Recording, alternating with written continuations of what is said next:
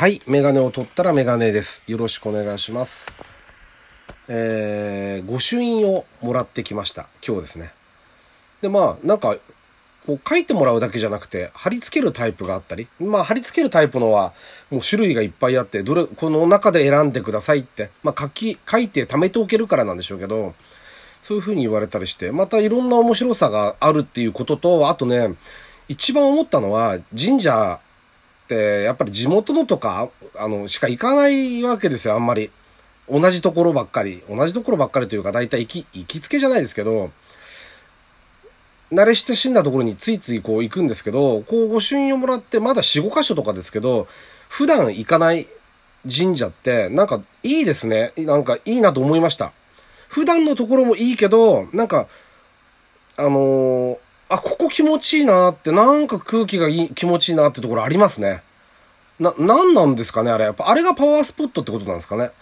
あの、ちょっとね、そういうのが不思議な気持ちになりますね。あの、あんまりそういう、こう、宗教、宗教観とかが 全然ないので、僕の場合は。あの、そういうのってあんまり感じないと思ってたんですけど、なんか、この年のだんだんおじさんになったからかわかんないけど、こう、大きい太い幹の木を見ると、ちょっとこう、木に、木に、木を見とれてし、木に見とれてしまったり、空を見上げてしまったり、なんかそういうことが、あのありますね。またそういう楽しみもあるなってちょっと思いました。はい。えっ、と、でですね、えー今日は、昨日映画を見てきました。えっ、と、新海誠監督の天気の子ですね。あのそれのお話をね、ちょっとしようと思います。まあ、それも含めてアニメーション映画もろもろ少し話させてもらおうかなと思ってます。はい。えー、第69回ですね。ラジオにメガネ始めたいと思います。よろしくお願いします。はい。えー、でですね、まあ、新海誠監督の、えー、天気の子を見てきました。うーもう、多分、えっ、と、始まっって2ヶ月近くですか？公開してから。経つんですけど、お客さんがそこそこやっぱ入ってましたね、まだね。すごいなと思いましたけど、あの非常に良かったです。あの、賛否両論あるみたいですけど、僕は良かったですね。で、まあ、そんなには多く見てないんですよ。あの、新海さんの監督の作品。で、その中でも、まあ、君の名はっていうのがとても良くて、で、まあ、今回天気の子。で、まあ、僕にしてみると、こう、新海監督の作品が結構待ち遠しかったりするわけですね。で、あの、アニメーション映画がじゃあ、どっから変わったんだろうなって、大人向けというか、で、僕なんかはやっぱりアニメーション映画っていうと、東映漫画祭りとか、ああいうのをいやずっと子供向けのアニメーションをこう映画で見てて、で、それが劇場版で大人が出入りしてる映画って、映画で印印象に残ってるのっていうと、多分ね、最初にそれを感じたのは、機動戦士ガンダムですね。逆襲のシャア。さっき調べたら1988年になってますね。その後 F91 っていうのを91年にやるんですけども、おとこれは結構大人が見る、見てましたね。はい。あのーその頃からちょっとずつ変わっていってる気がして、で、えーっと、それ、それで今度、庵野秀明監督とかが出てくるわけですよね。エヴァンゲリオンですよね。あと、押井守監督。こ押井さんだと、僕なんかだと、まあ、広角機動隊とかもそうですけど、やっぱり、あーと、機動警察パトレーバー。これの、まあ、アニメーション版もそうなんですけど、劇場版がものすごかったんですよ。はい。で、あのーまあ、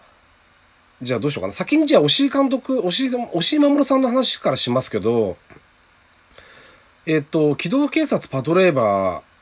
っていうのをアニメーションでずっとやっていて、まあ、もっと原作は漫画ですけども、 one, two, three と映画があって、どれもすごくて、特に2はすごかったんですけど、ちょっと衝撃を受けるぐらいすごかったんですよ。内容がこうリアルだったり、とても子供向けではない。子供向けではない。その、成人向けな描写があるとかそういうことではなくて、内容の設定とかがもうドラマですよね。完全に。それをアニメーションでやってる。しかもものすごい美しい、あの、絵でやっているっていうことに衝撃を受けたのが、機動警察パトレーバー、特に映画版で言うと2でしたね。あれが驚いたかなと思います。印象的ですね、だから。で、安野さんは、やっぱりもう、エヴァンゲリオンっていうのはちょっと特殊で、それこそもう、なんて言うんだろう。星の数ほどというか、衝撃を受けすぎちゃって、僕、僕見たとき、これ、えっとね、1995年だと思うんですけど、もう僕二十歳とかだったんでよかったんですけど、当時これ見てて、自分がもしも14、5歳の頃に、これ見てたら、なんかおかしくなっちゃったんだよ。おかしくなっちゃうんじゃないかなって。思ったぐらいすごかったですね、インパクトが。もうなんかちょっとアニメの常識を覆すような作品でしたよね。エヴァンゲリオンって。で、結果、よくわかんないんですよ。攻略本じゃないですけど、解説本みたいなのが山ほど出てましたけど、よくわかんなかったけど、とにかくすごくて面白くて、で、劇場版、映画に関しては、えっと、最初、劇場版死と神聖でしたっけ？デスリバースかな？っていうのをやったんですよね。で、そんでその後完全版のその最、最後の2話、アニメ版がちょっと最後の2話が、まあ、ご存知の方がほとんどだと思うんで細かくは話さないですけど、最後の2話がものすごい状態になってたんで、それを劇場版で作り直したエアー真心を君にっていう、ジエンド・オブ・エヴァンゲリオンって言ったかな？ってタイトルになったと思うんですけど、これを見た時にまた腰の数ほどの衝撃っていうんですかね。あの、友達と3人ぐらいで見に行って、終わってしばらく椅子から立てない感じで、すげえなって言いましたよね、あの時。あれもね、パトレーバーもこれも多分3回ぐらい見に行ってましたね。多分。見に行ったと思います。あの、あんまり複数回映画って、今まで行ってないんですけど、この2作は多分行ってますね、3回は。なんだこれって。とてつもない、とんでもないもの見せられたって思いました。だから、その頃から大人向けのアニメーションとかバーっとこう出だしたんだと思うんですよ。まあ、ジブリなんかもそうなんでしょうけど、あれはまた子供も大人も楽しめるっていうもので、僕は意外と紅の豚は刺さったんですけど、あとはそんなでもなくて実は、嫌いじゃないんですけど別に、見れば面白いんですけど、もうちょっとこう、大人向けに振ったものの方が、好みではありますよね。どっちかというと。で、えっと、ここでじゃあ新海誠さんの話に戻るんですけど、まあ、今回の天気の子も含めて、えっと、秒速5センチメートルっていうのが、まあ、超有名ですよね。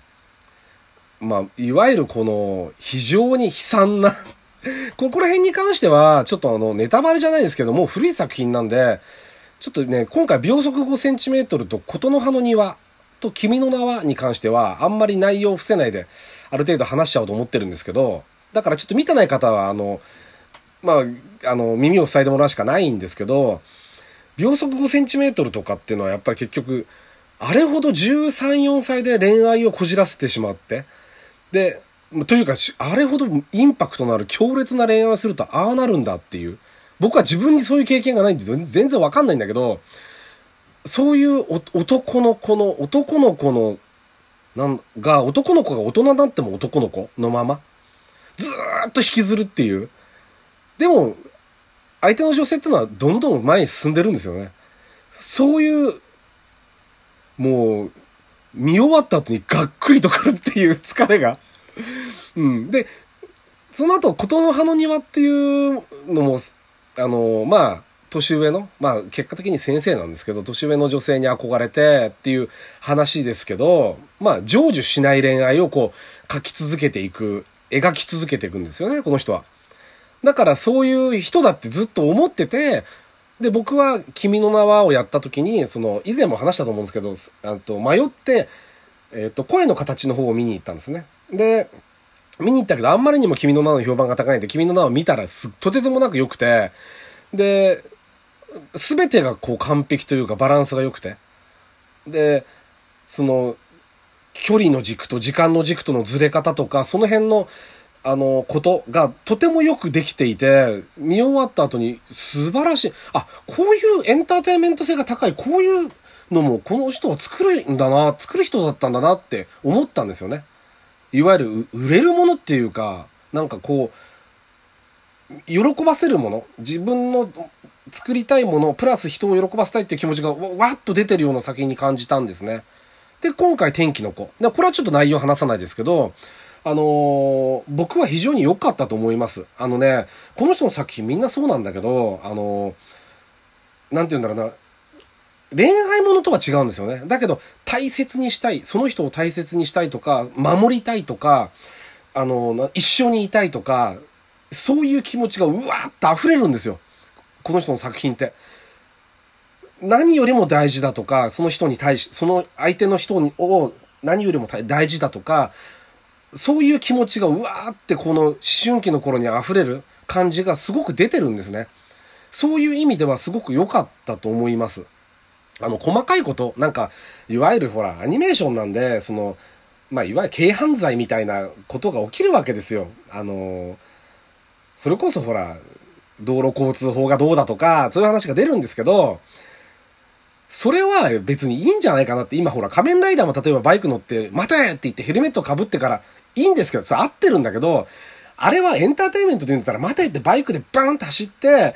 走ってるシーンで次のカットに変わったりヘルメット被ってれば別にいいんじゃないかなと思うんですけど、今そういうのうるさいじゃないですか、いろいろ。だからそういう意味では結構攻めてますよね。君の名はでもそうだったけど、あのーすごく攻めた作りをしていて、あのー同じようにその、天気の子もそういう作りをしてます。なので、そういうこう若くて溢れる気持ちをね、こう、見たいっていう人は、ぜひ見てもらいたいと思いますね。まあ見た方多いと思うんですけど、僕は非常に良かったです。あのおすすめしたいと思います。はい。というわけで、えっと、天気の子の話でした。はい。えー、メガネを取ったらメガネでした。ありがとうございました。